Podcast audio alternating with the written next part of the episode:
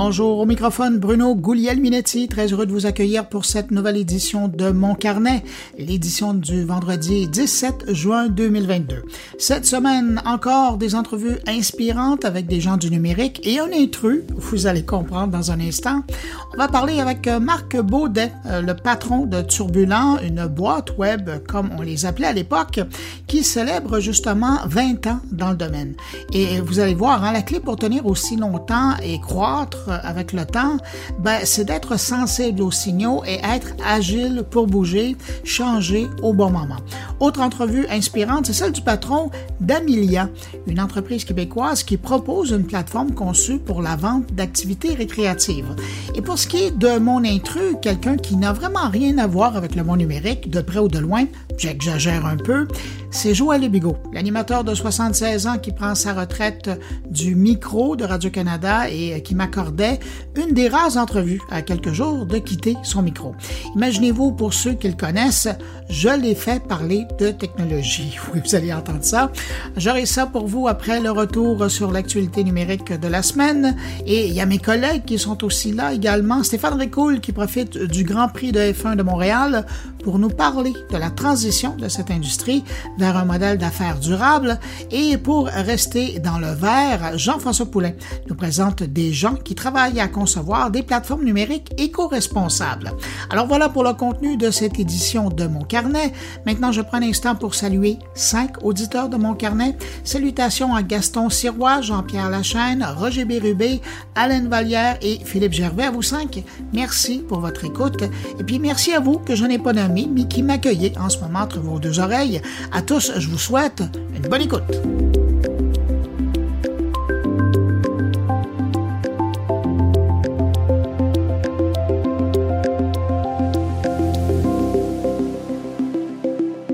Cette semaine, Microsoft a carrément fermé un chapitre de l'Internet avec le retrait de la circulation du logiciel de navigation Internet Explorer. Ça fait 26 ans que le logiciel permettait aux internautes d'accéder à du contenu sur le web.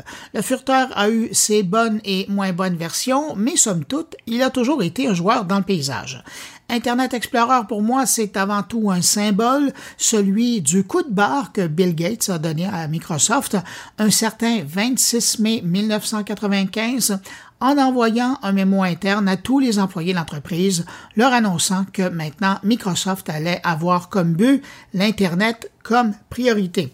On connaît la suite. Internet Explorer a assez facilement écrasé le premier furteur commercial qui était Netscape et a ensuite a dominé longtemps la scène, en fait jusqu'au moment où Google a sorti son logiciel de navigation Chrome. Depuis mercredi, c'est par défaut son successeur, le furteur Edge, qui prend officiellement la relève. Mais ce changement ne devrait pas malheureusement permettre à Edge de remonter facilement la pente. Aujourd'hui, quand on regarde le marché des furteurs, dans le monde, Edge se bat contre Firefox pour garder la troisième place. Google Chrome est loin devant avec ses 65% de part de marché et Safari décroche le second rang avec 19% de part de marché. Edge détient 4% et Firefox 3 Tiens, parlant de notes internes, il y en a une qui a fuité de chez Facebook cette semaine et on a appris avec cette note que la plateforme allait changer son fil d'actualité en s'inspirant fortement de celui de TikTok. Je parle du fil de nouvelles que vous voyez par défaut lorsque vous vous branchez sur Facebook, que ce soit par le web ou par l'application mobile, l'endroit où vous prenez des nouvelles de vos amis, de vos contacts, de votre famille. Eh bien, d'après une note interne que le site The Verge a obtenue, le fil d'actualité ne vous offrira plus en priorité des publications de vos connaissances ou encore celles des pages que vous suivez, mais plutôt le fil va nous présenter des publications provenant d'un peu partout, incluant celles de comptes que nous ne suivons même pas, basé tout ça sur nos intérêts et notre comportement vis-à-vis de telles publications. Autre nouveauté, ou devrais-je dire rétro-pédalage, la direction de Facebook veut réintégrer le service de messagerie Messenger à l'application Facebook. C'est comme s'il y avait un changement de patron et là, le nouveau patron avait décidé de remettre ça comme c'était avant. Je vous rappelle quand même que depuis 2015, Messenger était autonome. Maintenant, est-ce que ça va donner le goût aux plus jeunes d'utiliser Facebook, même d'y revenir? Je suis pas certain. Mais en attendant, l'âge moyen des utilisateurs de Facebook est toujours à la hausse et selon une étude signée Diploméo, seulement 28% des 16-18 utilisent encore Facebook et dire que ça a déjà été cool d'être sur Facebook. Il n'y a pas eu que des fuites cette semaine chez Meta, la maison mère de Facebook. Le géant américain a également partagé les résultats d'un rapport sur l'impact de la pandémie sur nos façons de se connecter pour communiquer entre nous. Avec un titre comme La grande réinitialisation des relations, ça donne pas mal le ton du document. Dans le rapport, on apprend notamment que 72 des gens ont redéfini leur cercle d'amis proches. Il semble que les gens ont décidé de miser sur le qualitatif plutôt plutôt que le quantitatif, pour citer mon collègue Stéphane Ricoul. Pour Meta, un des grands gagnants de cette réinitialisation, ce sont les marques qui pourraient se transformer en facilitateurs de relations, sans oublier que, comme auparavant, les marques pourraient servir de levier pour la création d'une mémoire collective. Au Japon, depuis euh, cette semaine, les internautes qui sont reconnus d'avoir été l'auteur d'insultes en ligne seront passibles d'une peine de prison pouvant aller jusqu'à un an ou d'une amende de 300 000 yens. Ça, c'est environ 2 900 dollars ou 2 000 euros. Le Parlement japonais a passé une loi qui classe les insultes en ligne comme un crime. Une décision forte qui n'est pas arrivée toute seule quand même. Il aura fallu la mort d'une influenceuse japonaise victime de cyber-intimidation pour pousser les élus à bouger en sens face à la réaction de l'opinion publique. De l'autre côté du Pacifique, on apprenait jeudi que la Maison-Blanche, euh, de son côté, va lancer un groupe de travail pour lutter contre le harcèlement en ligne. Le groupe a comme mandat de voir ce qui peut être fait pour lutter contre le cyberharcèlement et la cyberintimidation. À la fin des travaux, le groupe devra formuler des recommandations en sens aux organismes gouvernementaux, aux réseaux sociaux, aux écoles et autres plateformes en ligne. Un des aspect intéressant du mandat du groupe de travail, ce sera de voir comment les personnes sont visées par ces abus en ligne et comment on pourra tenir responsable autant les individus qui commettent ces actes que les plateformes sur lesquelles ils les communiquent. J'espère que cette démarche aura des échos ailleurs dans le monde et notamment chez nous, parce que c'est quand même inconcevable qu'en 2022, on laisse encore des imbéciles intimider ou harceler des gens en ligne. Il n'y a pas que Facebook qui est obsédé par TikTok, YouTube aussi. Et cette semaine, YouTube était pas mal fier de laisser savoir que son service Short, directement inspiré, pour ne pas dire copié de TikTok, faisait aujourd'hui mieux que TikTok. YouTube affirme que maintenant, les Shorts atteignent plus d'un milliard et demi d'utilisateurs mensuellement, comparativement à un milliard par mois chez TikTok, selon les derniers chiffres disponibles de chez TikTok. Alors, comme la semaine dernière avec euh, François Chartier, je vous offre euh, un avant-goût euh, aujourd'hui d'une entrevue que je vais vous proposer lundi. Cette semaine, je vous propose un court extrait de ma rencontre de 30 minutes avec l'animateur Joël Lebigot. En toute transparence, je dois vous dire que depuis septembre dernier, je réalise son émission du samedi et Joël et moi, on se connaissait de mon ancienne vie radio-canadienne alors que j'avais réalisé son émission à quelques occasions, sans parler des fois où il m'avait invité à son émission pour parler technologie. Bref, à la veille son micro de Radio-Canada, il m'a accueilli dans son salon et on a discuté une bonne demi-heure de différents sujets et ça a donné un entretien pas mal précieux à mes yeux qui vous permet de découvrir le Joël que je connais. Alors ça, ça va être pour lundi. Entre-temps, je vous propose d'entendre immédiatement ma première question qui évidemment avait un lien avec la technologie. Moi, ce que je trouve fascinant pour avoir passé la dernière année avec toi, c'est ton amour-haine versus la technologie. Et je m'explique. Depuis longtemps, tu fais de la radio, euh, que tu as fait de la télé, c'est parce qu'il y avait de la technologie. À un moment donné, il y a quelqu'un, il y a Marconi qui a inventé euh, cette technologie-là pour communiquer avec les gens tu as su l'utiliser. Puis de l'autre côté, évidemment, il y a des technologies qui sont plus neuves, qui euh, te tombent sur les nerfs. Mais j'aimerais savoir, toi, ta relation avec la technologie, que ce soit à la radio ou même dans certaines passions, par exemple euh, le bateau. Mm.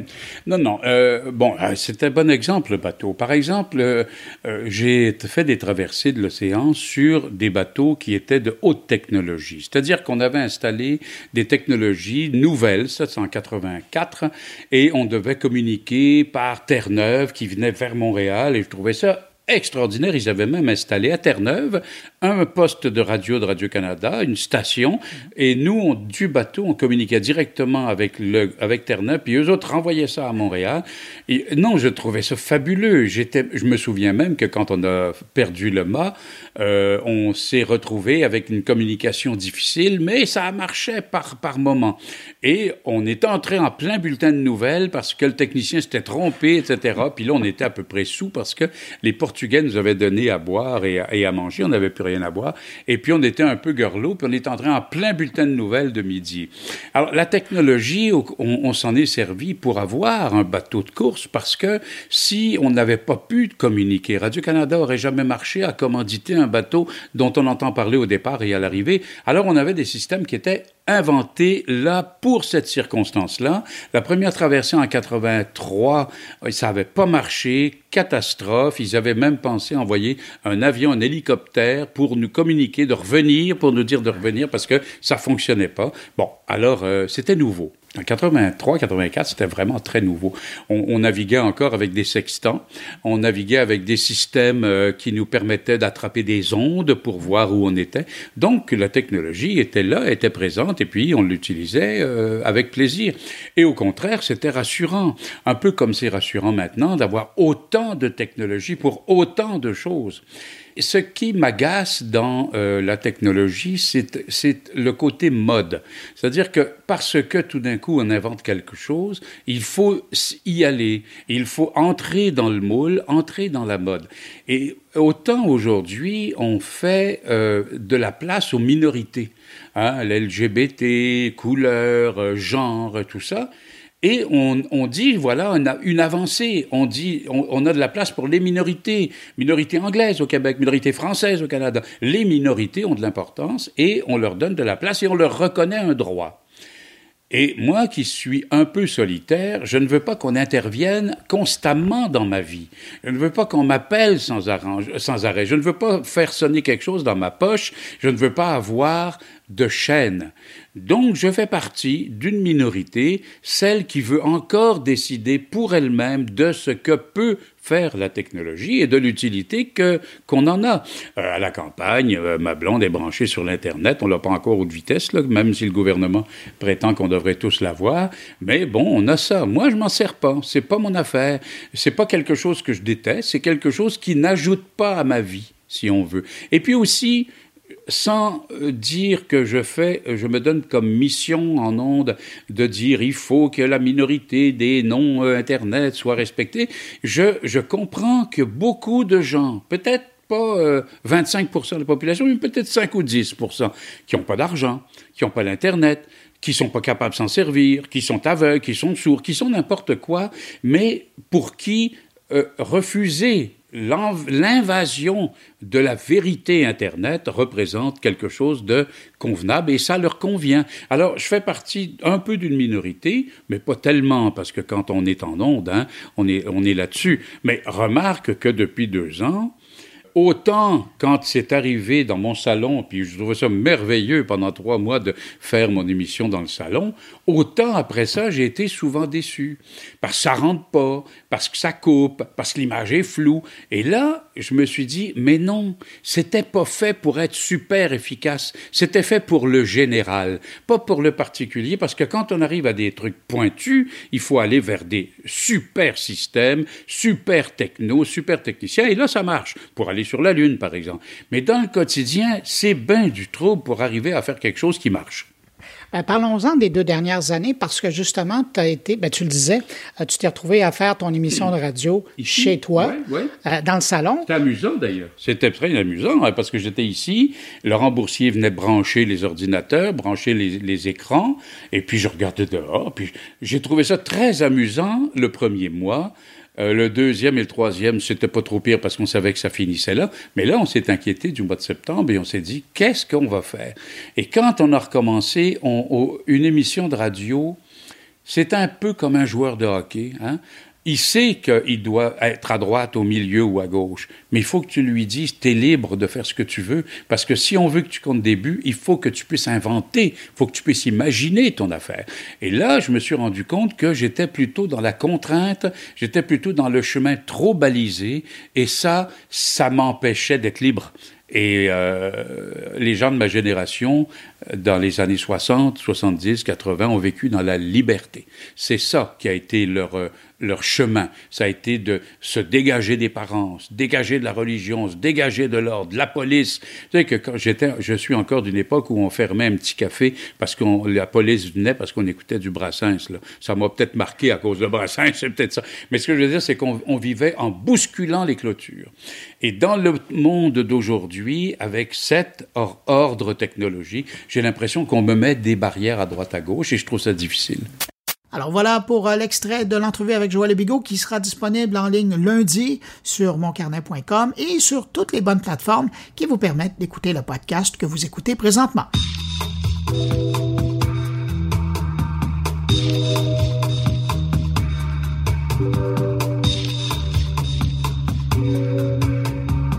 En 2022, l'entreprise numérique Turbulent célèbre ses 20 ans. Et quel parcours! Je les ai connus au tout début comme une boîte web de site interactif, avant que la mode arrive d'ailleurs. Euh, ensuite, euh, ça a été euh, comme producteur d'expériences numériques en lien avec du contenu télévisuel. Et puis plus récemment, je les ai vus devenir un gros joueur dans l'industrie du jeu vidéo en parallèle avec leur activité régulière. Comment ils ont fait tout ça? Ben, mon invité devrait avoir quelques réponses à ce sujet. On va le rejoindre immédiatement. Marc Baudet, il est cofondateur de Turbulent et aujourd'hui PDG l'entreprise. Bonjour, Marc Baudet. Bonjour, ça va bien? Ça va très bien. Merci d'accepter mon invitation et de revenir comme ça 20 ans en arrière. Euh, je faisais des recherches et euh, je me suis amusé à aller voir dans le temps. En 2002, Turbulent euh, se présentait comme étant une firme de développement de solutions de communication interactive appuyée sur une infrastructure technologique à haut débit visant à être déployée sur Internet. Ça, c'est 2002. Dix ans plus tard, en 2012, c'était plus succès. Ah. J'imagine que vous avez déjà beaucoup d'expérience. Vous avez dit Turbulent crée, développe, produit et diffuse des projets web en multiplateforme. En 2022, comment on pourrait décrire Turbulent? En fait, euh, c'est une question intéressante de voir que tu as fait ces recherches-là puis que tu es allé dans notre histoire parce que je aujourd'hui, on est probablement dans notre cinquième plan d'affaires. Euh, à l'origine, comme tu l'as bien vu, on faisait des, euh, des sites web dynamiques euh, et euh, ben, on a eu une difficulté dans ce marché-là. On n'arrivait pas à percer. Fait qu'on a changé euh, de plan d'affaires. C'est un peu comme ça qu'on a assuré notre survie. Puis aujourd'hui, on est rendu dans notre cinquième plan d'affaires. Alors, aujourd'hui, on, pour reprendre les mots de notre branding, on produit des résultats improbables. Qu'est-ce que ça veut dire, ça, en, détail? En fait, on opère des plateformes en fait, euh, de monétisation de contenu euh, pour nos clients qui sont soit dans le secteur de l'éducation, euh, des médias ou du jeu vidéo. Alors, nous, les produits qu'on va développer, ça va être des sites web qui sont qui comprennent beaucoup de contenu et qui ont un, shopping cart. Parce que, comme dit l'adage, tu, tu, es personne sur l'Internet jusqu'à temps que tu acceptes un paiement par carte de crédit. Euh, J'étais curieux aussi à travers les âges, puis je suis content parce que vous le confirmez. Donc, il y a eu euh, cinq approches différentes qui ont été prises. C'est quoi aujourd'hui l'ADN de Turbulent? Ben, ça reste euh, une équipe, en fait, euh, de personnes passionnées qui ont vraiment envie de, de changer les choses. Euh, tu sais, il n'y a rien qui remplace le, le, talent et la motivation. Puis je pense que c'est ça qu'on a gardé à travers les époques. C'est sûr que les marchés, les tendances, tout ça change. Quand j'ai commencé, euh, le mobile ou l'iPad n'était pas présent. C'était beaucoup l'ordinateur qui était la clé de la visite. Et tu sais, aujourd'hui, 60% euh, du trafic des sites Internet sont généralement sur mobile, selon les marchés. Là, mais il faut toujours inventer des nouvelles choses, il faut toujours trouver des choses intéressantes, il faut toujours réussir à se être original par rapport à ce que les autres font. Puis c'est une problématique que vivent tous nos clients dans le marché, en fait. on n'a pas un client ici qui n'a pas 10 euh, compétiteurs, en fait. Fait que l'idée, c'est de garder des gens allumés, motivés, puis euh, heureux euh, pour inventer à chaque jour de nouvelles manières de faire. Vous disiez un peu ce qui a changé en 20 ans euh, dans la technologie, mais qu'est-ce qui a changé? Comment les, clients ont changé en 20 ans? Bien, je dirais que la clientèle a gagné beaucoup de, maturité. Tu quand j'ai commencé, en fait, euh, l'Internet, c'était un gadget. Tu puis là, moi, j'ai ouvert dans la, crise des dot-com en 2002. Fait qu'il y en a qui disaient, bon, ben, on vous l'avait dit que l'Internet, c'était, c'était une mode puis que ça allait passer. Puis d'ailleurs, ça nous fait encore mal, cette crise-là, parce que les, les, les, gens ont arrêté d'aller à l'école pour apprendre les technologies dans cette période-là. Fait que ce qui fait qu'actuellement.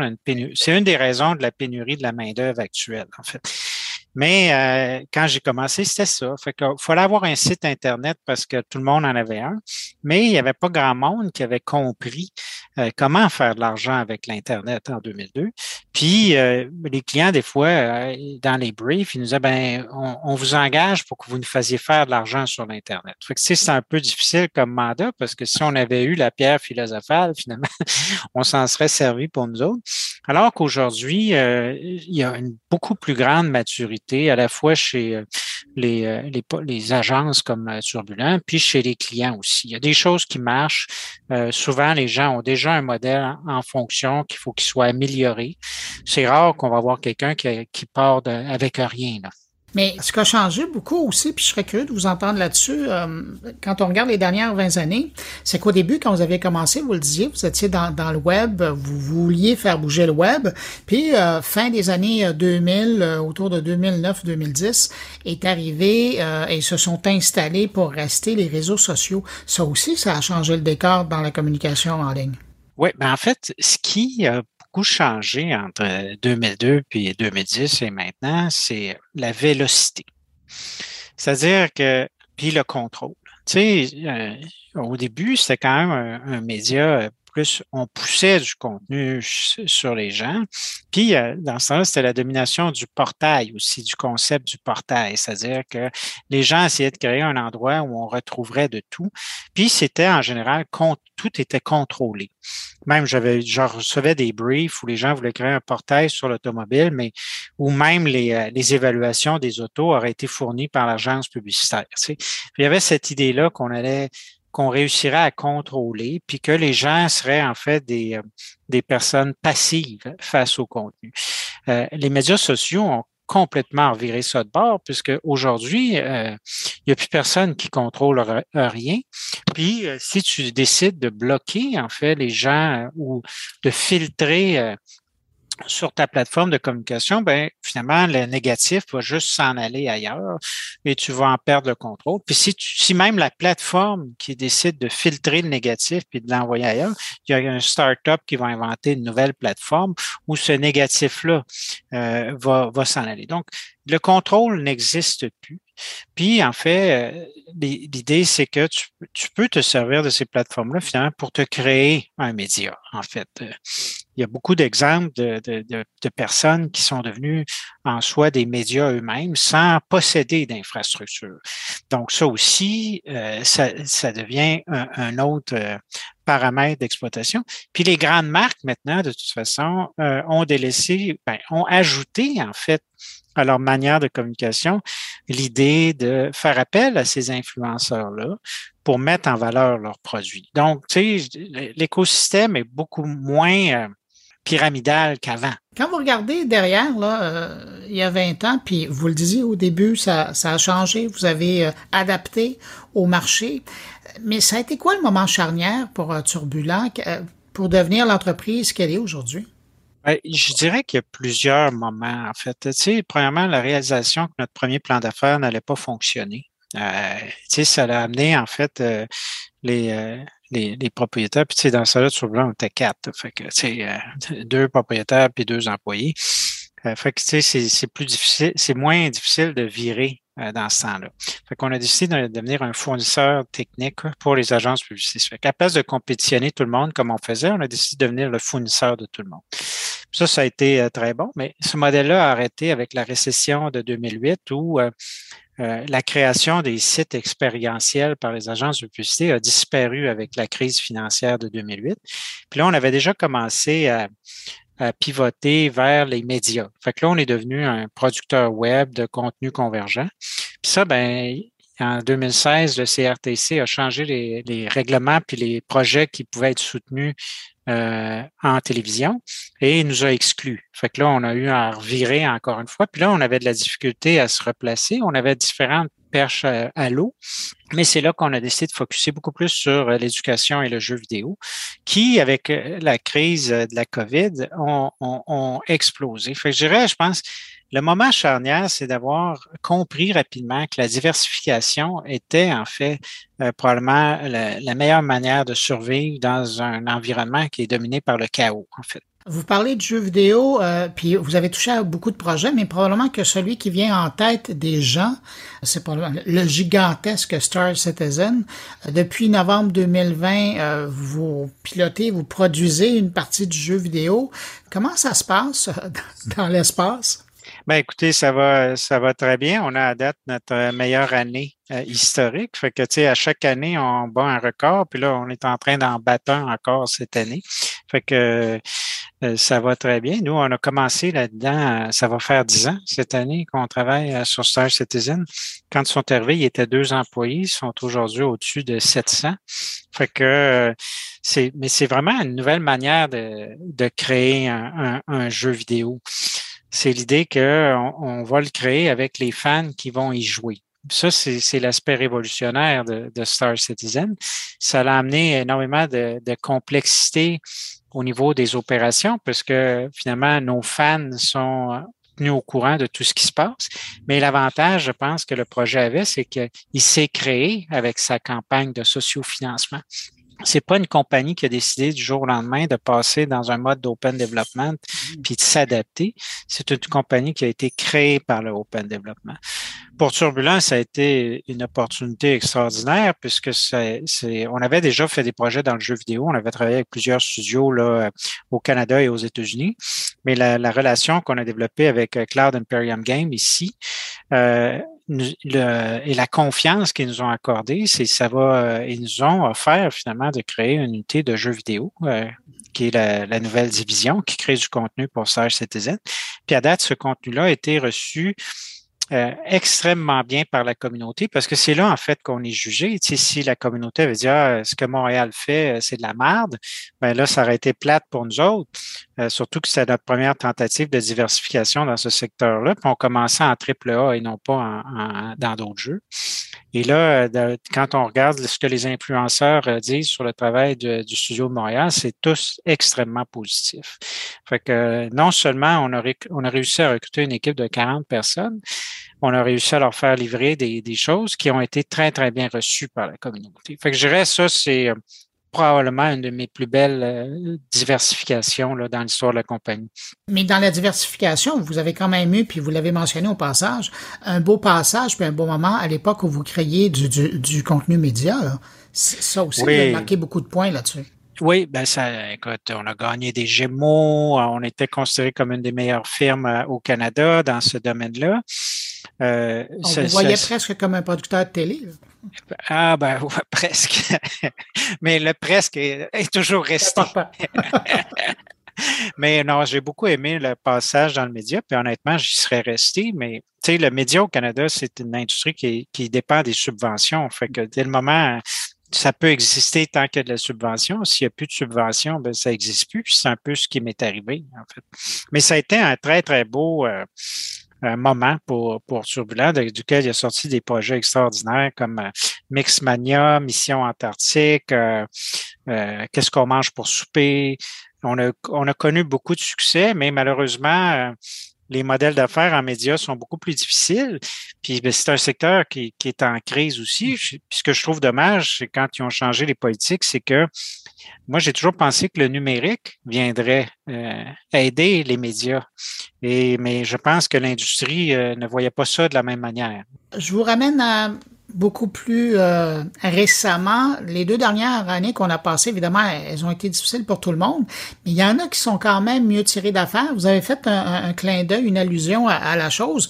Vous, euh, la pandémie, là, ça, je ne sais pas que ça a été bon pour vous, mais vous avez bien sorti votre épingle du jeu. Ben nous, en fait, je pourrais dire au niveau de l'entreprise, on a triplé de taille. Fait que c'est, mais ça a été quand même challengeant parce que tu sais les, les, premières semaines de, de la pandémie, quand il a fallu fermer le bureau de Montréal puis envoyer tous les gens chez eux, ça a créé beaucoup d'insécurité. Puis on n'était pas, ben, en fait, personne n'était préparé à ça.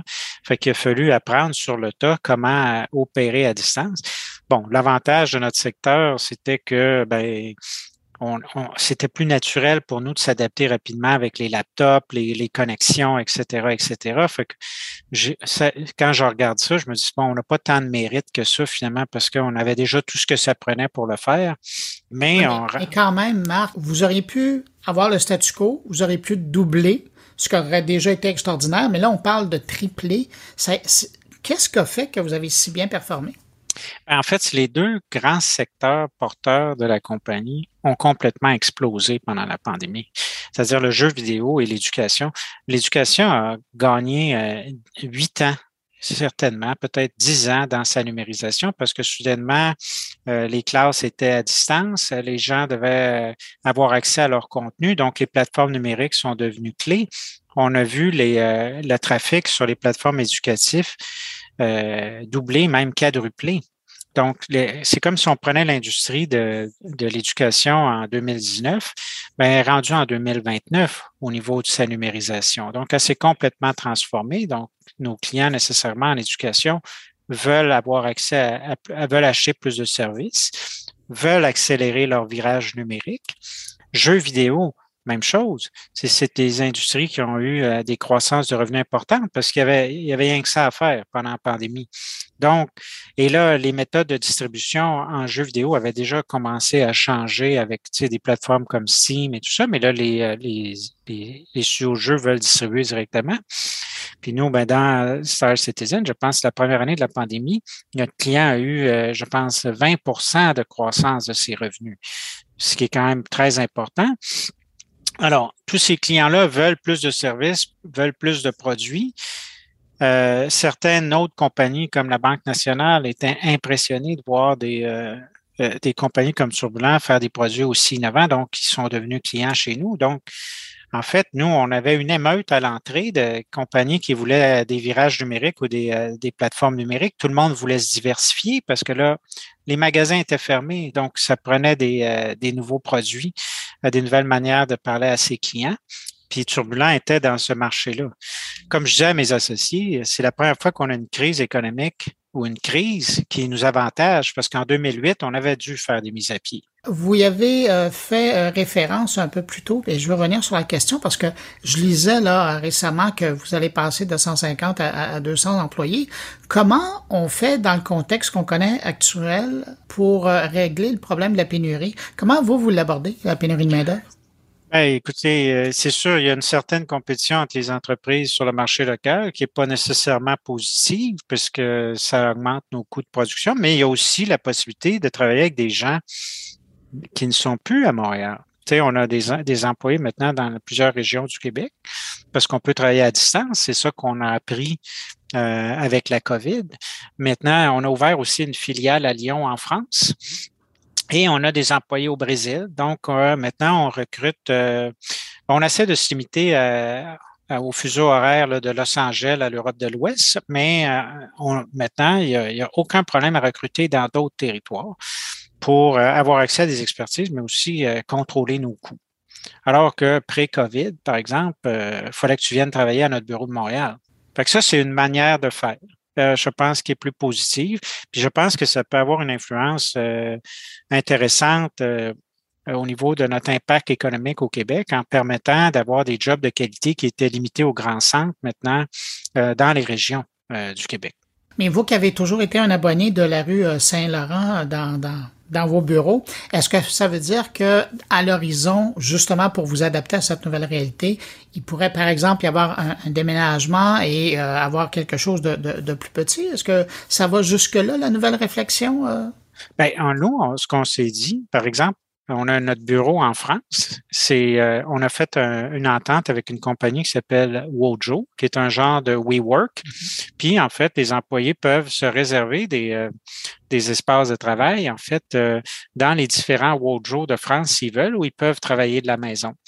Donc, si, par exemple, on arrivait euh, à Québec, on est rendu avec euh, trois employés, s'ils disent, ben nous, on aimerait ça aussi avoir un endroit comme ça, ou quand, quand on décide de rentrer, euh, on peut y aller, ben là, on va regarder pour avoir des bureaux, ce qu'on appelle comme ça, là, sur réservation.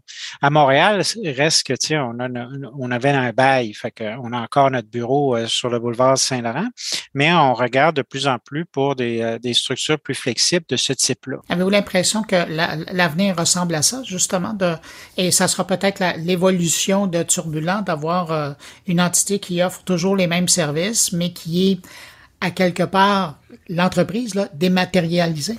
Ben, Écoutez, j'aimerais pouvoir répondre à votre question parce que c'est une question que je me pose souvent, puis je peux, j'ai une réponse différente à chaque semaine.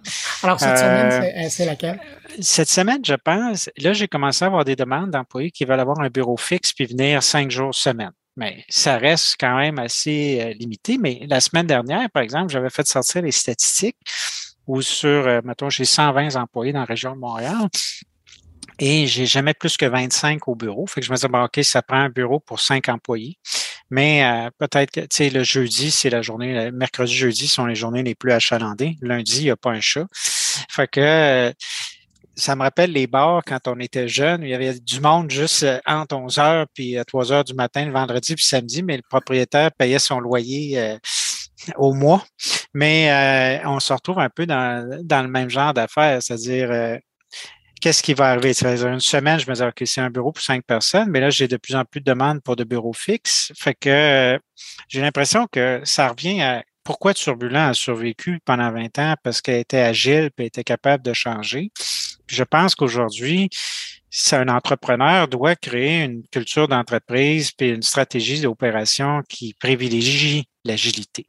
Les plans sur cinq ans ou les plans long terme, ça peut être très contraignant. Puis à un moment donné, ben, quand tu vois qu'il y a un pattern qui, qui, qui se produit, ben là, tu structures le pattern. Donc, par exemple, ici, je pourrais avoir un bureau fixe de 40 personnes, mais à Lyon, euh, je suis chez Wojo parce que je sais jamais comment de gens vont rentrer au bureau. Puis euh, au Brésil, ben, le monde travaille de la maison. En terminant, euh, Marc, je vous demanderai pas dans 10 ans ou dans 20 ans, mais les cinq prochaines années vont ressembler à quoi d'après vous? Ben, je pense que il y a encore beaucoup de challenges dans le monde de l'éducation, puis dans le monde de la santé. Euh, c'est, euh, je pense que l'industrie qui a, qui a, eu le plus de difficultés durant la COVID, euh, pour des raisons évidentes, c'est l'industrie de la santé, mais j'ai été très surpris de lire à quel point il était mal organisé au niveau euh, euh, des logiciels puis de, de s'organiser. Fait que ça, c'est une industrie où il y a un grand, grand potentiel euh, de développement. L'éducation, ben, c'est déjà parti, mais on va s'en aller vers la personnalisation de l'éducation. Tu sais, là, on a toujours travaillé en éducation standardisée. Tout le monde a le même livre de français. Puis idéalement, tout le monde avance à la même vitesse. Je pense que dans le domaine de l'éducation, on va aller vers la, la personnalisation. Puis dans le jeu vidéo, ben, c'est un c'est une industrie qui est extrêmement intéressante à suivre parce que c'est vraiment euh, un des modes de divertissement du futur, en fait. C'est-à-dire que de plus en plus, les gens vont pouvoir créer leurs propres histoires à travers des, des, univers ludiques. Puis euh, je suis très, très content d'avoir positionné Turbulent avantageusement dans ce secteur-là pour pouvoir le vivre de l'intérieur, en fait. fait que j'ai l'impression que, bon, il y a peut-être une récession qui s'en vient, c'est ce qu'on dit, mais je pense que ces secteurs-là vont être peu touchés euh, par cette récession-là, en fait. Marc Baudet, PDG de Turbulent, euh, félicitations pour euh, les 20 ans derrière vous, puis bonne chance pour celles qui s'en viennent. Merci beaucoup et merci de m'avoir invité, puis félicitations pour votre belle émission. C'est très intéressant de vous suivre.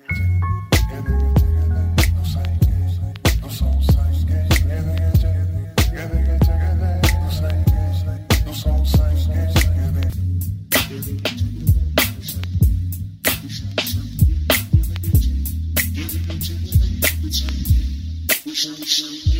Depuis le temps que je couvre le domaine du numérique, ça fait 27 ans déjà, j'en ai vu des entreprises offrir des services. Et de temps en temps, j'en découvre qui ont vraiment des solutions intéressantes à des problèmes ou des situations qui sont là depuis longtemps et pour lesquelles on n'a jamais vraiment pris le temps de voir comment on pourrait faire mieux.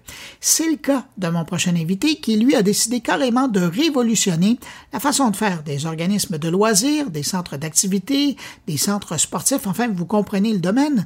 Et ça bien, très bien même ailleurs que chez nous, parce que, comme le veut l'adage, hein, il semble encore une fois qu'on ne soit pas prophète en son pays. Alors, pour nous parler de cette solution de gestion de l'offre à la clientèle, je joins à l'instant le président et fondateur d'Amelia. Bonjour François Gawette. Bonjour Monsieur Bruno. J'ai essayé, euh, quand je vous ai présenté, d'expliquer ce qu'est le produit phare de euh, Amelia, euh, mais j'aimerais ça que vous nous le présentiez dans vos mots. Vous êtes probablement le meilleur présentateur de votre produit. Oui, ben simplement, c'est l'idée derrière ça, c'est d'amener aux, organisations communautaires les bénéfices du commerce électronique. Hein. On connaît tous Amazon, on est tous habitués de magasiner en ligne, d'avoir des choses livrées à notre porte. Et quand j'ai commencé l'entreprise il y a 13 ans, pour moi, c'était évident qu'on s'en allait dans cette direction-là, que les interactions avec ta communauté devaient être très similaires. Donc, ce qu'on a fait, c'est une plateforme qui prend un club de natation ou un loisir municipal, puis le transforme en commerçant sur le web, qui amène les mêmes bénéfices à l'utilisateur, c'est-à-dire un magasin, un panier d'achat, un processus de, de, de caisse, de sortie, mais c'est un monde extrêmement complexe qu'on a réussi à transformer. Euh, et de maintenant de, de permettre aux gens d'interagir avec les organisations, euh, trouver des cours, les acheter, les canceller, les payer, euh, sans devoir se présenter à personne. Un peu ce que le monde du commerce de détail a vécu. Hein. Avant, on voulait s'acheter un, un, un, gilet, on allait dans le magasin, puis on cherchait, puis on demandait aux gens s'il y en avait, puis ils regardaient dans le système d'information, puis ils disaient oui. maintenant, il ne va plus en magasin, hein. on, on y va pour une expérience. Euh, ben, les gens, euh, je pense pas qu'ils désirent aller à le euh, YMCA savoir euh, s'il y a de la place pour jouer au tennis demain. Ils veulent le voir en ligne, le, le faire la, transaction immédiatement. Fait qu'on a révolutionné ça. Je, compare aussi un petit peu. Prenez Shopify. Shopify a rendu très, très accessible le commerce électronique aux petits marchands. Hein? Ben, nous, on fait la même affaire, mais c'est pas, c'est pas pour le petit marchand, c'est pour l'organisation communautaire qui vend des activités. En fait, ce qu'on cherche à faire, c'est augmenter la participation des gens dans leur communauté. Euh, beaucoup de monde joue au tennis euh, ce soir avec les amis qui pouvaient trouver un terrain puis le réserver. Euh, mais on se décourage avant parce que c'est impossible. Qu'est-ce qui est le plus difficile pour, j'allais dire, les organisations qui utilisent votre logiciel? C'est de comprendre comment ça peut venir les aider ou c'est de l'intégrer et, d'apprendre aux gens qui travaillent dans l'organisation à l'utiliser? Non, la plus grande, la plus grande, la plus grande problématique, c'est la résistance au changement. Hein? Euh, encore une fois, euh, les détaillants euh, dans le commerce ordinaire ont pris beaucoup de temps à changer. Hein? Ils voulaient pas, ils disaient non, non, mais moi j'ai un magasin sur le coin de la rue, ça va être correct. Non, non, ça va pas être correct. Les, les clients sont rendus ailleurs. c'est la même chose. Hein? Fait qu'on a des, c'est, des gens extrêmement conservateurs dans mon marché. Historiquement, il n'y a pas eu de technologie de, de, de développer pour eux.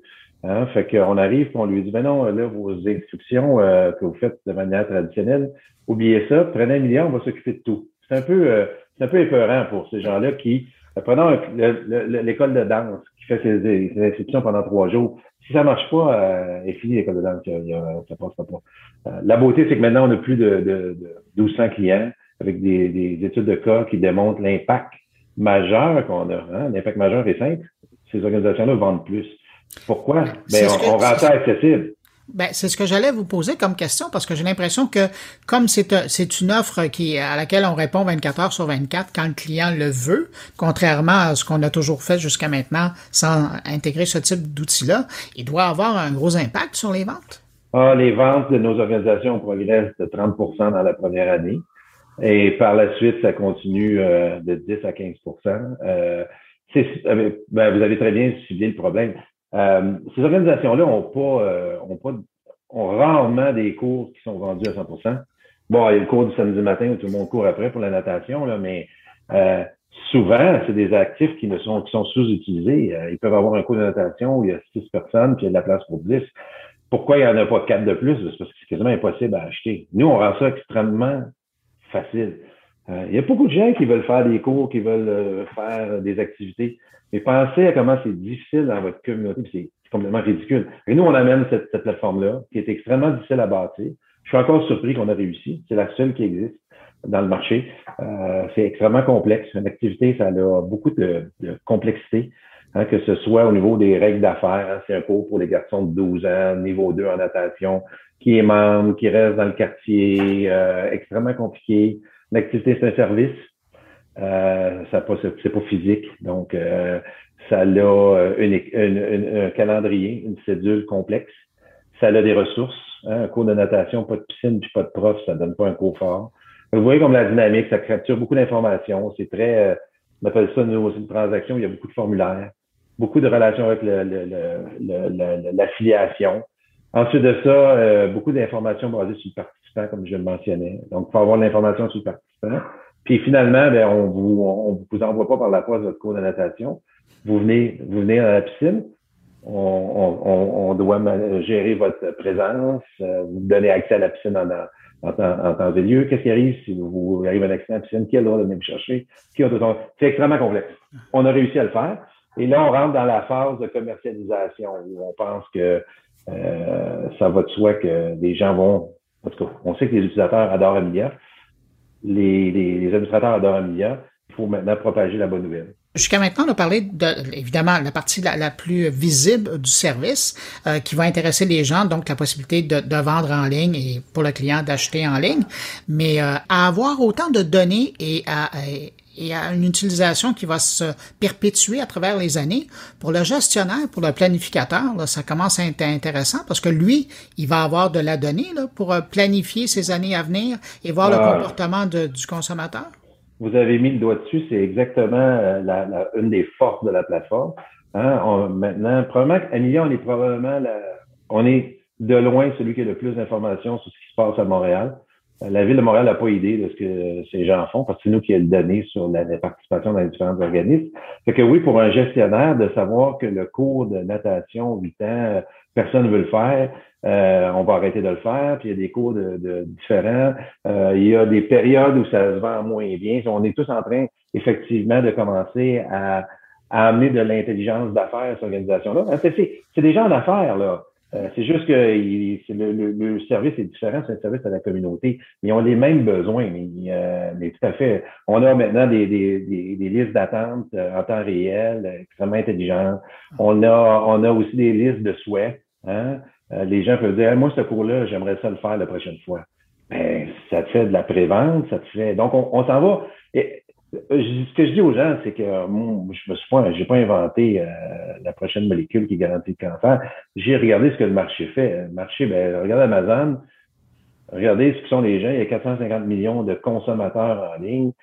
Ben, nous, on a arrimé ça. La complexité, c'est de faire la plateforme, d'y croire assez, parce que les premiers clients que j'ai eus, il me disait, ben, j'en veux pas de magasin, moi. Je suis pas un, je suis un de natation. Là, je disais, non, mais c'est parce que vous comprenez pas, vous êtes un marchand. Hein, vous avez de quoi vendre. Puis l'utilisateur, il s'en va en ligne, ça va vous prendre le magasin. Maintenant, mes clients, ils ne pas le magasin, là, ils vont pas être contents. Parce qu'une fois que tu es dans le magasin, ben, on est capable de faire aussi un peu d'intelligence, de, de, vous dire, ben, OK, ce cours-là est intéressant aussi pour toi. Alors, vous inscrivez votre enfant au camp, ben, achetez donc son T-shirt en même temps. On fait, on fait ce qu'Amazon fait dans le ça, ça crée beaucoup plus de valeur. Et pour le parent aussi, où on s'en va avec ça, c'est, tu sais, je me fais rire parce que j'ai parlé dernièrement avec un, parent qui me disait, mais là, moi, j'ai inscrit mon enfant à un camp, il faut que j'y aille acheter ces 14 affaires-là à quelque part que je sais pas où. Ben, c'est là où ça s'en va. Là. Tantôt, on va faire, on va vous offrir tout, tout, tout en même temps. En tant que parent, c'est extraordinaire. Euh, c'est, c'est des transactions de commerce électronique. Ouais. adapté au monde, au monde communautaire. Et, le, pire là-dedans, ben le pire, tant mieux, c'est que l'organisation qui demanderait une liste d'objets, si elle fait les hyperliens vers, vers un commerçant qui collabore, il pourra obtenir un pourcentage de la vente. Alors, tout est dans tout, hein, c'est ça. C'est exactement où ça s'en va. Ce ne sera pas des hyperliens, vous allez avoir vos, vos les biens dans le, dans le, dans le panier. Euh, l'organisation va faire euh, une commission euh, le marchand va être extrêmement content. Le marchand, euh, la plus grande difficulté du marchand aujourd'hui, c'est de payer pour avoir accès au, client. Moi, j'ai, euh, prenons Monsieur Bruno, vous faites une transaction pour un camp, puis vous avez le choix d'acheter tout ce que ça prend en même temps, puis donner 50 dollars au club, ou d'aller par vous-même aller le chercher. En plus, je peux vous dire, voulez-vous que je le livre au camp ou je le livre chez vous? C'est sûr que ça s'en va là, là. Puis la technologie est là, on est capable de le faire. C'est notre marché à nous qui est beaucoup, beaucoup en retard, mais pensez-vous vraiment que dans 5 à 10 ans, votre club de natation va devoir encore de se présenter, demander de vous présenter chez au comptoir? Non, c'est la même chose. C'est juste qu'on est 10 ans en retard, mais c'est ce qu'on a bâti. Euh, vous disiez ne pas avoir de concurrents. Euh, est-ce que c'est le cas à la grandeur de la planète? Euh, c'est le cas, en tout cas, Canada, États-Unis. Grandeur de la planète, on ne s'est pas présenté beaucoup. Euh, ceci étant dit, on a, on, a, on a un client qui franchise euh, à la grandeur de la planète et euh, il nous a, on, on s'est commis à le suivre parce qu'il n'y a rien trouvé sur la planète. Ah. c'est un marché qui est oublié. Hein? Si je vous dis demain matin, moi, je vais faire une plateforme pour les clubs de natation, puis les clubs de soccer, puis l'école des arts. Vous allez me regarder, vous allez dire, ils sont tous, ils n'ont pas de moyens. Pourquoi tu fais ça? Ben, avant l'arrivée de l'Internet, c'est vrai. Mais à partir du moment qu'on peut faire une agrégation puis offrir une plateforme générique, puis la rendre transactionnelle. Parce que oui, euh, l'école de danse, ils ont peu de moyens, mais euh, ils passent beaucoup de paiement là-dedans.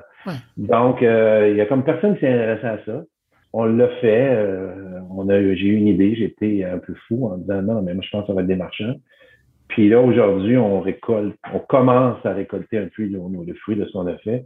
Je pense pas que je vais, j'ai pas encore rencontré personne qui m'a dit qu'il avait eu une expérience extraordinaire avec ce genre d'organisation-là, hein, pour euh, s'abonner à quelque chose ou euh, les personnes qui me disent hey, va voir telle place, c'est extraordinaire, c'est tout le même constat. Donc, euh, donc notre compétition, c'est le changement. C'est, c'est de prendre ces transactions-là où, où, on a une personne qui est habituée que vous l'appelez. Hein, puis du jour au lendemain, il n'y a plus personne qui appelle. Vous n'avez plus besoin de l'appeler pour vos, vos d'impôt parce que euh, l'utilisateur d'Amelia est aussi un client d'Amelia. Vous avez une application, vous avez vos calendriers, vous avez vos reçus, vous avez vos paiements, vous avez même un portefeuille vous laissez vos cartes de crédit dedans, vous avez des paiements préautorisés, vous avez plein de choses en tant qu'utilisateur. Puis là, vous, vous choisissez de partager ces informations-là avec les différentes organisations qui ont des milliards. Fait qu'inévitablement, où est-ce qu'on va aller? On va aller vers de l'agrégation où euh, on va vous permettre de, de, on va faire le Airbnb un peu de, de l'activité. Hein? Puis on va vous dire, euh, je vous dis encore M. Bruno, là, parce que je suis pas encore sûr du nom même bien prononcé, mais vous êtes un amateur d'échecs. Disons vous, tripez sur les échecs. Mais moi, si je vous dis, euh, M. Bruno, ça vous intéresse-tu que je vous tienne au courant pour tout ce qui se passe au niveau des échecs à Montréal? Vous allez probablement me dire oui. Mais moi, en temps réel, je, vois, je, je, sais quand il y a un cours d'échec à telle place, quand il y a peut-être un, événement d'échec extraordinaire. Euh, parce que j'ai l'information, puis moi, je vais la divulguer. Moi, j'adore, euh, moi, je suis un fan de golf, mais parlez-moi pas de la pêche, j'ai ça en pêche. Fait que, fait qu'on va être capable de contextualiser euh, beaucoup. Ce qui est la force de MIA, c'est que ça se passe au niveau local. Ça, c'est très important de comprendre. C'est pour ça qu'on a des, des, des taux de, de transaction extrêmement élevés. Quand vous magasinez une télévision, vous allez chez Best Buy, vous allez sur Amazon, vous, vous en mettez dans votre panier, mais vous, vous, cherchez un prix, hein, vous cherchez euh, ce que vous voulez à un prix. Vous n'êtes pas si pressé que ça. Fait que c'est pour ça que les gens ne convertissent pas tant que ça le, le, panier d'achat. Demain, vous voulez jouer encore une fois, je dis ça avec un ami au tennis, vous trouvez un terrain de tennis au coin de la rue, vous n'allez pas dire je vais aller shopper around. La motivation de faire une la motivation d'inscrire son, son, son gars au, au, la motivation de participer, toi, une activité qui t'intéresse, fait en sorte que la transaction, elle est très, euh, très pas, intense, mais sticky.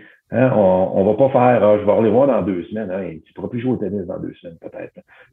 C'est l'aspect local qui est très, très fort dans Ça, c'est très rare sur le web. Hein? Que, je, je parlais de Shopify. Les marchands de Shopify, ils sont, sont dans les airs. C'est pas concret. Mais club de soccer, c'est concret. C'est au coin de la rue. C'est là que tu vas aller jouer au soccer. Tu vas pas aller jouer au soccer à Winnipeg. Ah, vous parlez beaucoup des clubs, des organisations, mais j'ai l'impression que votre type de service, de plus en plus, pourrait être intéressé, puis maintenant qu'on vous connaît là, de plus en plus, euh, pourrait intéresser les municipalités qui, eux, ont des services de loisirs qui pourraient bénéficier de tout ça? Mais là, M. Bruno, on en a déjà. On connaît beaucoup de succès aux États-Unis, euh, dans les villes. Euh, on a des, des succès phénoménales euh, dans les villes. Vous avez tout à fait raison. Au Québec, pour une raison euh, difficile à comprendre, c'est moins facile. Euh, L'adoption d'innovation au Québec est pas facile. On a des, beaucoup de contraintes. Hein. Il y a des gens à la ville de Montréal, dans les arrondissements, qui voudraient du milliard. C'est pris dans la structure. un jour, ça va arriver. de plus en plus, ça bouge. Le Québec est un, endroit aussi un petit peu plus euh, conservateur sur l'adoption de la technologie. Euh, mais oui, euh, oui, absolument. On en a des succès de la ville de Jonquière, pas Jonquière, de Joliette utilise million. On a fait un succès phénoménal. On en a de plus en plus. C'est un, client qu'on vise de plus en plus parce que c'est le point de départ de la communauté. Hein, ce que les gens, le, loisir municipal, c'est eux qui ont les infrastructures. Puis c'est eux qui les partagent avec les clubs qu'il y a une interaction à travers ça. Puis nous, la beauté de ce qu'on est capable de faire, c'est même au niveau des infrastructures, on est capable de les partager dans notre logiciel. Ça a été toujours pensé en termes de communauté. Quand je donne un exemple, la, ville de, Montréal va louer euh, des terrains de, soccer au club de soccer, tant d'heures, tant de, pour, un certain calendrier. Le club de soccer, pour une raison X, disons un dimanche, décide de plus utiliser les terrains de soccer, ben ils sont perdus. La ville ne saura pas qu'ils n'utilisent pas. Parce que pas des calendriers qui sont partagés. Ah, ben, nous, en temps réel, on est capable de partager ce qui se passe dans la, dans la communauté. Euh, fait qu'imaginez la valeur que ça a. Puis pour une ville, ce qui est encore plus intéressant, c'est que la journée que tu commences à connecter les différents organismes, mm. tu connectes beaucoup de data sur ton utilisateur. Tu es capable de savoir où il en manque une piscine. Parce qu'aujourd'hui, ils ne savent pas non plus. Hein? Ça va avec euh, le politicien qui dit on va faire une piscine. Ouais, mais parce qu'à 20 minutes, elle n'est pas pleine. Euh, envoie ton monde là avant. Et que ça, tu une, notion de, de, de, de, connecter les choses. Un peu comme on est de plus en plus habitué dans, dans, dans le monde plus euh, normal. on s'attend, nous autres, que quand on va sur le web, on prend un billet d'avion, puis on peut se trouver un hôtel, puis on peut tout, on peut tout faire ça en même temps. Imaginez comme si c'était comme, comme ça dans, dans, dans la ville. Ça serait extraordinaire pour vous? Faites rêver les gens. En terminant, vous l'avez mentionné tout au long de l'entrevue, c'est beaucoup de données que vous gérez, euh, auxquelles vous avez accès. Euh, évidemment, ça nous vient en tête hein, avec toutes les histoires de sécurité et de protection euh, de la vie privée. Qu'est-ce que vous faites pour vous assurer de tenir ça? On est, on, a une équipe dédiée à ça. on a, on est PC One Level Compliance, comme un niveau de, de sécurité extrêmement élevé. On a peu d'informations dangereuses, ok, dans le sens où euh, on ne tient pas le numéro de carte de crédit sur, euh, sur nous. C'est ce qu'on appelle des, des, jetons. Donc, euh, euh, l'autre information qui pourrait être très, très délicate concerne les numéros d'assurance sociale. On en a peu, on les, on, les, on les sécurise énormément. Bien entendu, on a beaucoup d'enfants. Hein, et ça, c'est quelque chose qui nous préoccupe beaucoup. Euh, donc, on a, on travaille très fort à la sécurité de notre plateforme. Ceci étant dit, vous savez, je ne peux pas vous compter d'histoire. Si Amazon peut se faire euh, euh hacker, euh, je ne vois pas comment Emilia y arriverait pas, mais c'est au cœur de notre, de notre, de notre préoccupation. Le data, la sécurité de celui-ci, particulièrement quand on, on, fait affaire avec des enfants. Euh, je suis un père de famille, les miens sont rendus plus vieux, mais pour moi, j'aurais pas aimé que l'information sur mes enfants circule. Fait qu'on a une équipe dédiée à ça. Euh, c'est très, très important pour nous. En tout cas, si je me réfère euh, à, euh, un extrait du communiqué de presse qui a été émis la semaine dernière, 30 emplois en 30 jours avec 30 millions de dollars, je pense que vos 30 prochaines journées sont occupées.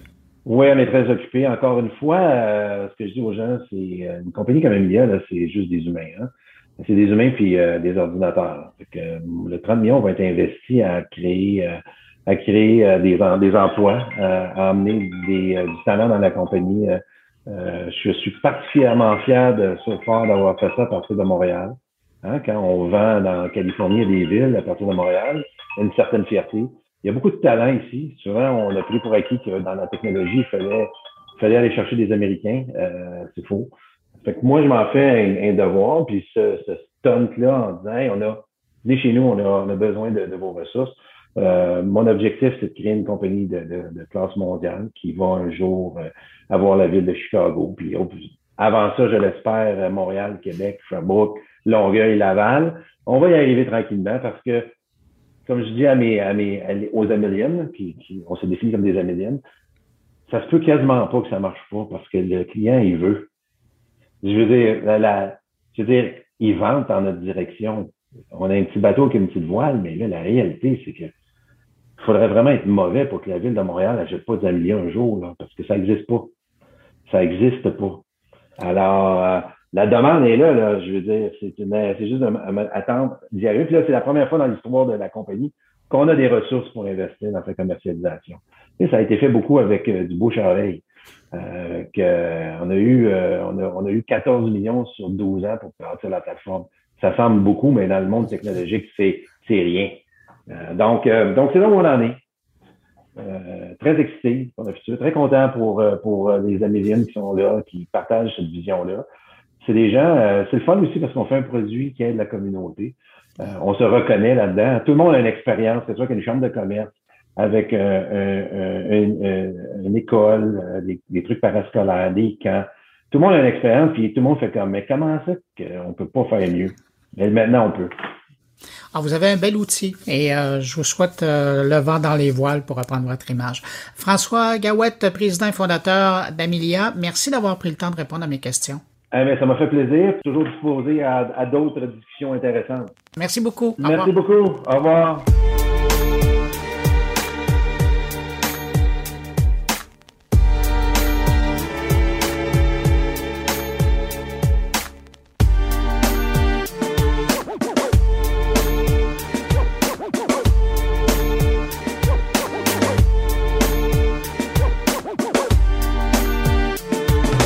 Maintenant au tour de mon collègue Stéphane Ricoul qui profite de ce long week-end de Grand Prix de Formule 1 pour parler de transformation du modèle d'affaires et des enjeux d'investissement responsable ou durable.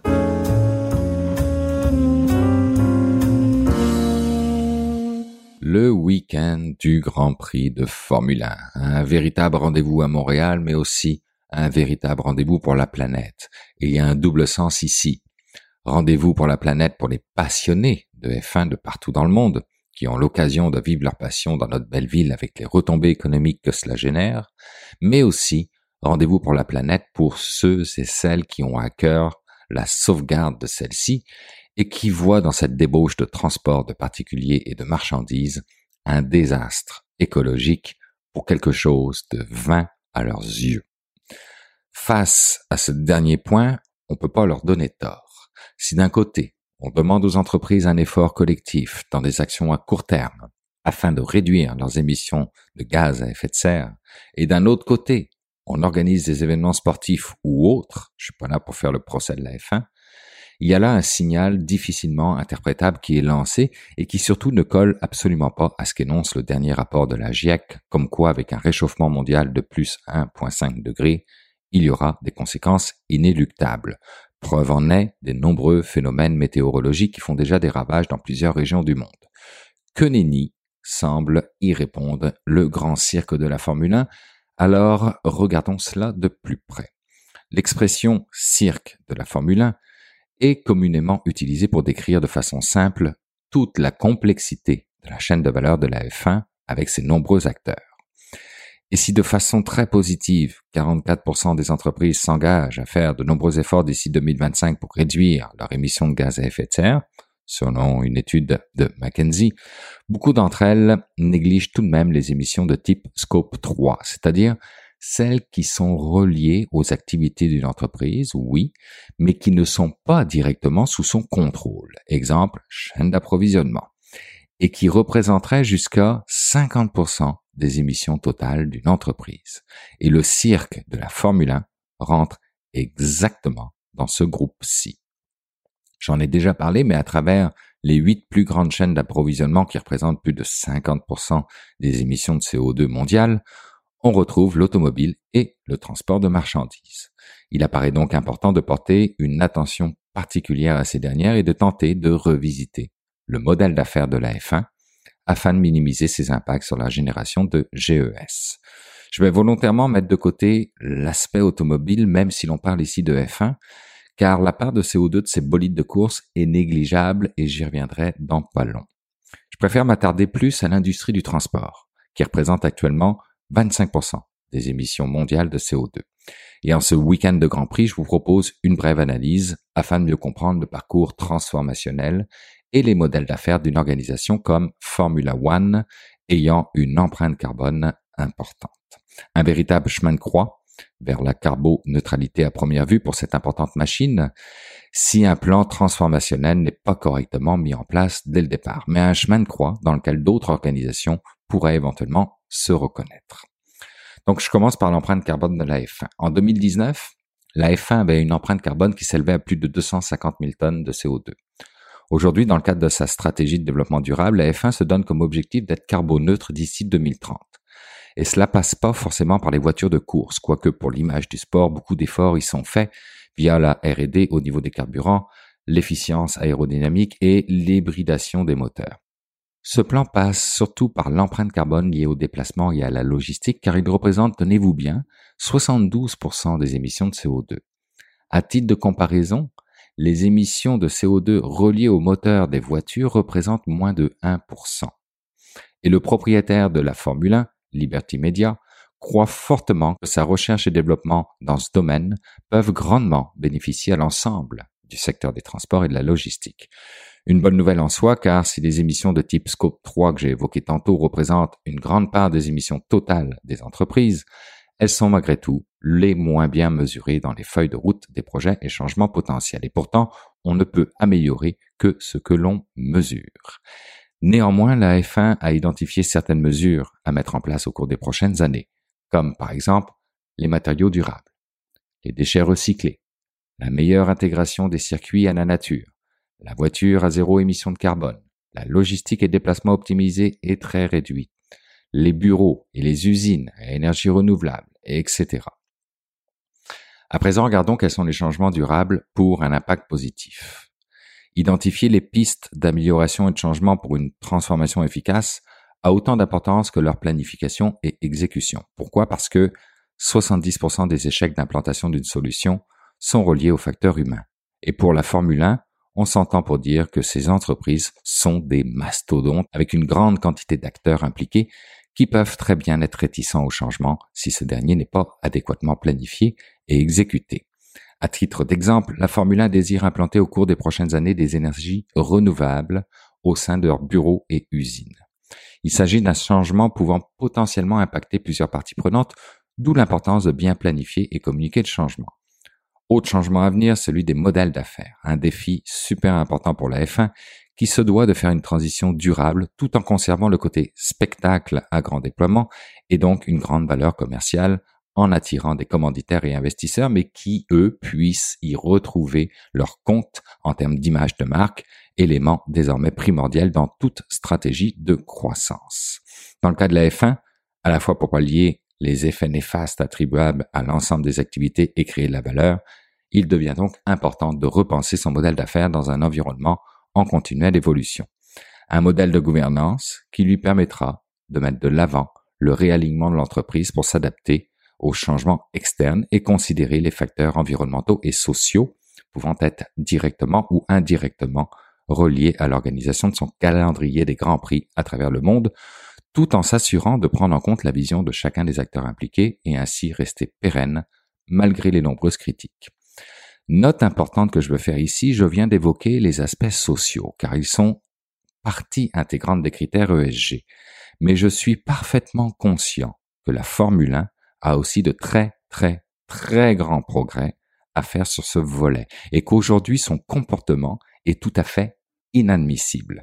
Je m'inscris donc intégralement dans les propos de Martine Bécoté paru dans la presse plus du 4 juin, dans un texte d'opinion appelé Encore trop de Noémie, que je vous invite à lire. Aujourd'hui, le succès d'une entreprise n'est désormais plus attribuable qu'à ses résultats financiers ou ses considérations environnementales, mais il est attribuable à l'intégration de l'ensemble de ces principes à sa stratégie les transitions écologiques et durables des modèles d'affaires vont être de plus en plus fréquentes.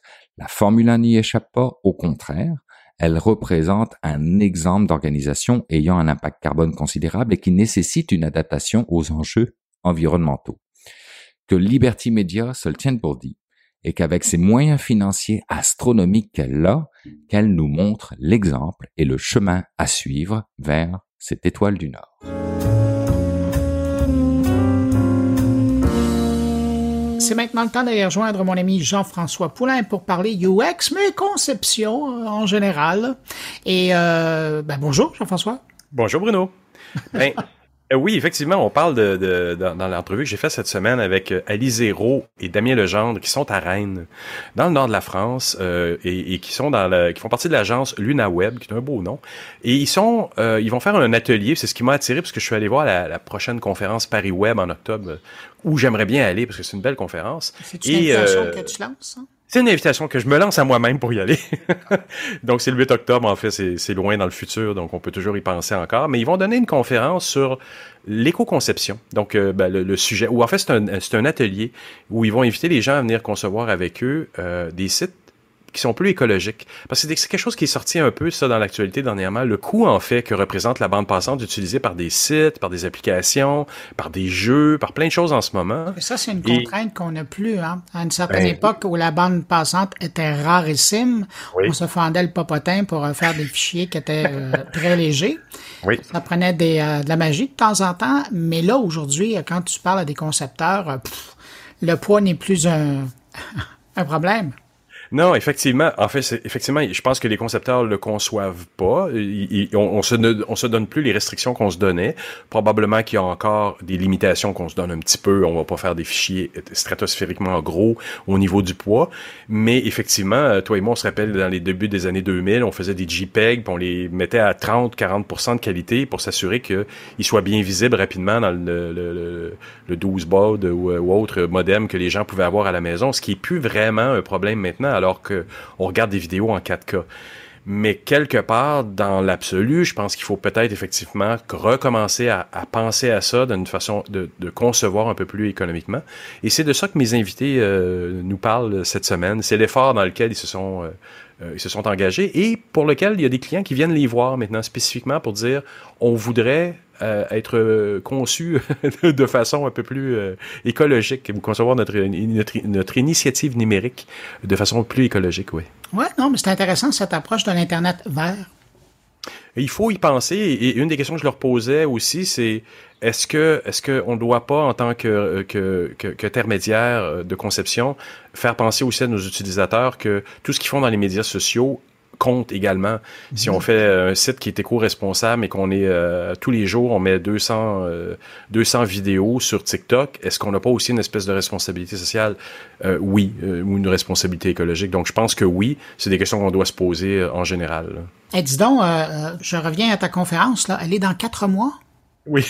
Écoute, je pense que si tu veux faire renouveler ton passeport demain ou après-demain, ça sera le temps de te mettre en ligne. Euh, mon passeport était encore bon jusqu'en 2023, mais effectivement, je vais effectivement être diligent et euh, aller mettre en ligne tout de suite. ouais. Jean-François, merci beaucoup pour cette entrevue-là. Euh, je trouve ça intéressant comme sujet parce que ça va justement faire réfléchir au poids de ce qu'on envoie, mais aussi à la responsabilité qu'on a aussi dans le monde du numérique quand on fait la création, de, de, de, faire attention à, à cette approche-là. Jean-François, merci. Euh, J'aurai le temps de te souhaiter bon voyage pour aller à ta conférence, c'est dans quatre mois. On se revoit d'ici là. Entre-temps, ben, je te dis euh, à la semaine prochaine. Merci Bruno, à la semaine prochaine. Eh bien, euh, donc l'agence Web, on est une agence euh, web assez classique à la base, euh, qui a été fondée en 2004 par Nicolas Lecam, qui est toujours d'ailleurs le directeur de l'entreprise.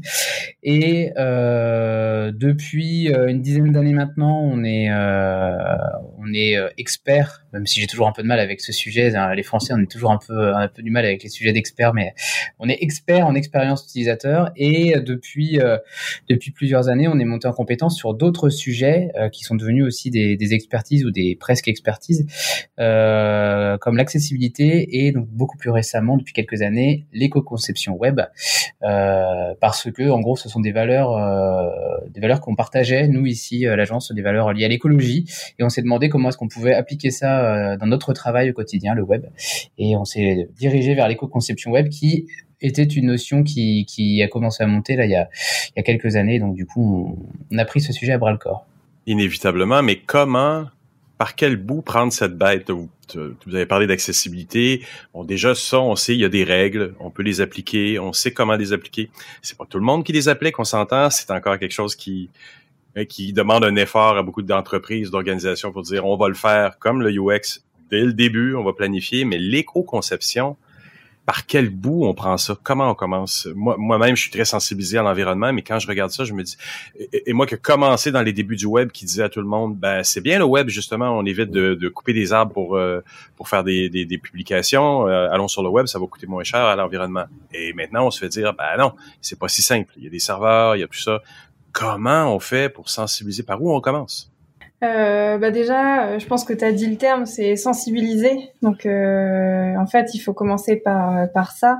Le but de l'éco-conception, c'est de faire en sorte que le site euh, soit le plus léger possible. Donc, en fait, euh, le but, ça va être d'éliminer tout ce qui n'est pas essentiel en termes de fonctionnalité. Donc, la base, elle est là. C'est quand il y a quelqu'un qui souhaite refondre un site, recommencer un site de zéro, on va se poser déjà des questions. C'est déjà, est-ce qu'il a besoin réellement de ce site-là? Pour quoi il en a besoin, et puis essayer d'écrémer pas mal de fonctionnalités qui ne qui ne seraient pas utiles euh, aux utilisateurs. Donc il y a évidemment de la recherche utilisateur à faire pour bien cerner le sujet pour bien comprendre les enjeux et les besoins de ces usagers-là. Et puis, euh, et puis après, il y a beaucoup, beaucoup de pédagogie à mettre en place parce que un client demain peut venir nous voir en disant on veut un site éco-conçu, mais c'est un peu comme l'accessibilité, c'est on veut un site éco-conçu, on veut un site accessible, mais ils se rendent pas compte que derrière il y a des choix à faire et qu'il faut prioriser et qu'il y a donc des choses qu'on doit mettre de côté. Et ça c'est difficile d'entendre ça et euh, un site éco-conçu, on va dire que déjà par exemple on peut éliminer euh, pas mal de choses comme euh, le trop plein d'images ou les vidéos trop longues. On ne s'interdit rien, mais on minimise. Et euh, les clients qui ne sont pas prêts à, à aller là-dessus, à aller sur ce sujet-là, bah, du coup, vont facilement dire euh, non, non, mais moi, je, je, veux en fait un site avec plein d'images, un effet waouh, etc. ouais. Et du coup, on n'est plus sur un site éco-conçu.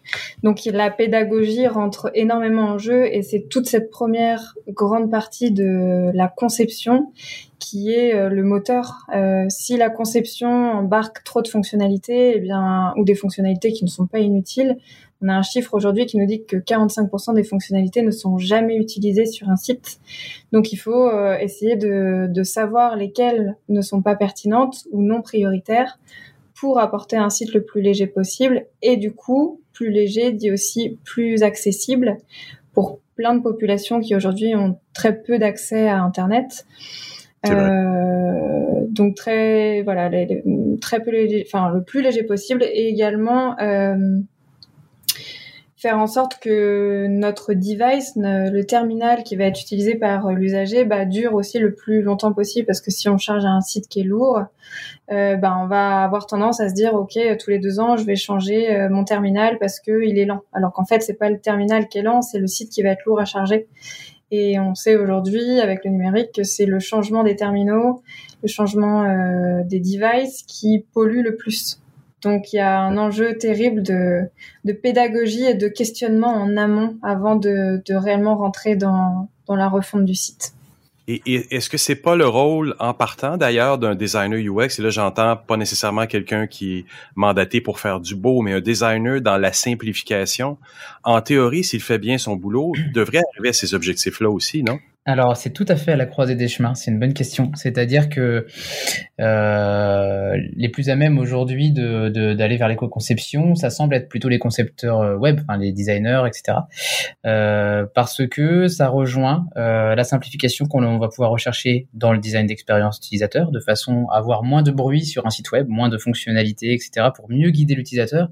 Ça va aussi rendre service à des gens qui vont être en situation de handicap notamment visuel ou cognitif, euh, où là aussi la recherche de simplification elle va être euh, va être importante. Ça rejoint aussi tout le travail qu'on va avoir quand on est en mode startup de MVP, le minimum viable product, euh, d'essayer d'avoir quelque chose avec un périmètre qui va être plus réduit et donc euh, plus facilement être développable.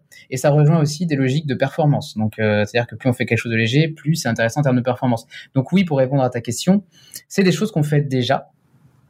Euh, sauf que on le fait, mais avec un petit peu de, un peu de peine, parce que c'est pas toujours facile de faire comprendre euh, aux commanditaires des sites, les gens qui vont nous, nous, passer commande en fait, euh, que bah, ce serait peut-être pas mal de finalement ne faire que 30% de, de la liste de, de tout ce qu'ils ont demandé, parce que finalement le reste, il n'y en a peut-être pas autant besoin que ça. Donc l'éco-conception est un nouvel argument pour tirer vers ça. Et l'avantage de l'éco-conception, c'est que on peut le chiffrer assez facilement euh, l'impact que ça va avoir. On a des services comme euh, euh comme ceux que propose Green IT, euh, l'éco-index, qui vont permettre de calculer le poids d'une page, par exemple, ah et donc du coup de, de, voir que voilà, on peut gagner x x de d'émissions en gaz à effet de serre, par exemple, parce que on a simplifié l'interface. Donc, comme c'est quantifiable, c'est intéressant. Et euh, comme c'est à la croisée des chemins, c'est plus facile à faire. C'est pas si c'est pas si dramatique que ça de se dire tiens on va à l'éco-conception. C'est pas si compliqué. C'est juste une démarche vers laquelle il faut aller et qui rejoint ce qu'on fait déjà. Et, et, ce qui est éco-conception aujourd'hui, euh, c'est aussi la façon dont on développait euh, euh, dans les années, à la fin des années 90, début des années 2000. On bah faisait volontairement des images extrêmement légères parce qu'on les voulait faciles à télécharger, parce que c'était des contraintes technologiques à l'époque. Maintenant, on les a moins. J'ai l'impression peut-être même que les designers se, se cassent un peu moins la tête à faire des images légères. Donc, il faudrait, entre autres, rééduquer les designers eux-mêmes ou la nouvelle génération de designers à, remettre beaucoup d'emphase sur, euh, sur des images qui sont très euh, optimisées pour le web finalement. Ouais, pardon. Aujourd'hui, les nos logiciels comme les possibilités du réseau nous permettent de faire presque tout ce qu'on veut en fait. Et euh, aujourd'hui, les sites qui vont gagner des awards, par exemple, ça va être les, les sites euh, où euh, on va lancer le site et on, on, a déjà un chargement. On voit déjà qu'on a un chargement parce qu'il y a toutes les animations qui arrivent derrière. Alors c'est cool, c'est extrêmement créatif et c'est bien. Il faut pas s'empêcher d'être créatif et je veux surtout pas qu'on imagine que l'éco-conception c'est l'inverse de la créativité parce que c'est pas vrai. C'est une créativité avec des contraintes différentes et le design c'est créer avec des contraintes.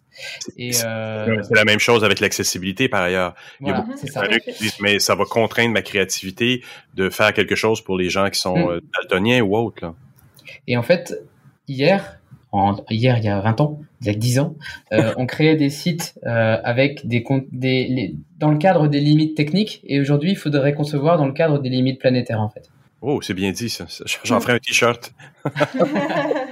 c'est intéressant, mais c'est ça, ça ramène, ça ramène, je crois aussi à des peut-être pas une problématique, mais une conception qu'on a du UX design où il y a beaucoup de nos, de, nos collègues qui viennent d'écoles de design pur.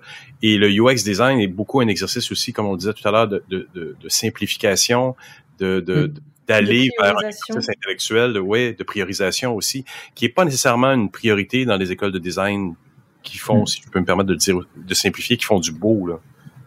Aujourd'hui, dans les écoles de design, j'ai l'impression, alors je les connais pas toutes, hein, mais de celles qu'on a pu voir, on a, on a notamment été, bah, on a tous les deux fait une école, école d'art appliqué déjà. On a été jury quelques fois dans des écoles, et ce qu'on constate, c'est qu'on leur apprend très très très bien à être créatif. On leur apprend très très très bien à se servir des outils. Par contre, on leur apprend pas vraiment euh, la simplification et même le design d'expérience utilisateur dans les écoles d'art appliqué, c'est pas forcément le mot, le mot est employé, on parle du X, mais c'est pas traité dans, dans le périmètre que ça devrait être. Et, est-ce que vous accompagnez également vos clients dans cette sobriété numérique?